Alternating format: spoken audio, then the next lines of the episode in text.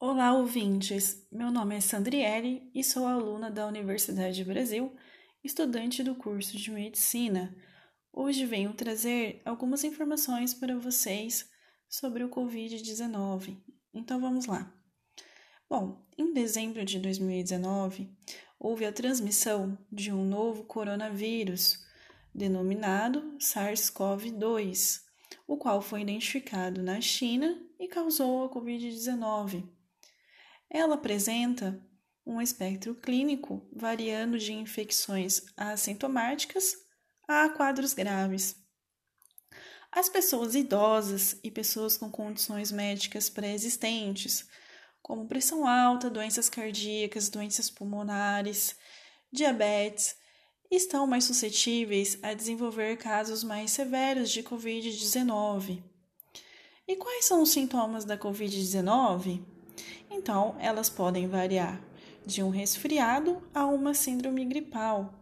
Os sintomas mais comuns são tosse, febre, coriza, dor de garganta, dificuldade para respirar, perda de olfato, alteração do paladar, náusea, vômito, diarreia e também cansaço. A transmissão da Covid-19 acontece de uma pessoa doente para outra ou por contato próximo por meio de toque do aperto de mãos contaminadas, gotículas de saliva, espirro, tosse, objetos ou superfícies contaminadas. Como nos devemos nos proteger? É fundamental lavar as mãos com frequência, manter a distância mínima de um metro, Recomenda-se também a utilização de máscaras em todos os ambientes.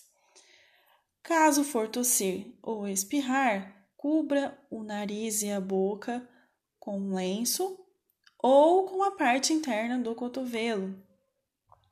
Caso ficar doente, evite o contato com outras pessoas. Procure imediatamente os postos de triagem nas unidades básicas de saúde. Quando diagnosticado pelo médico, receba as orientações e prescrição dos medicamentos que você deverá usar. Utilize máscara o tempo todo. Mantenha a janela aberta para a circulação de ar do ambiente usado para o isolamento e a porta fechada. Bom, pessoal, por hoje é só. Agradeço a todos pela atenção e estas fontes foram retiradas do Ministério da Saúde. Até em breve.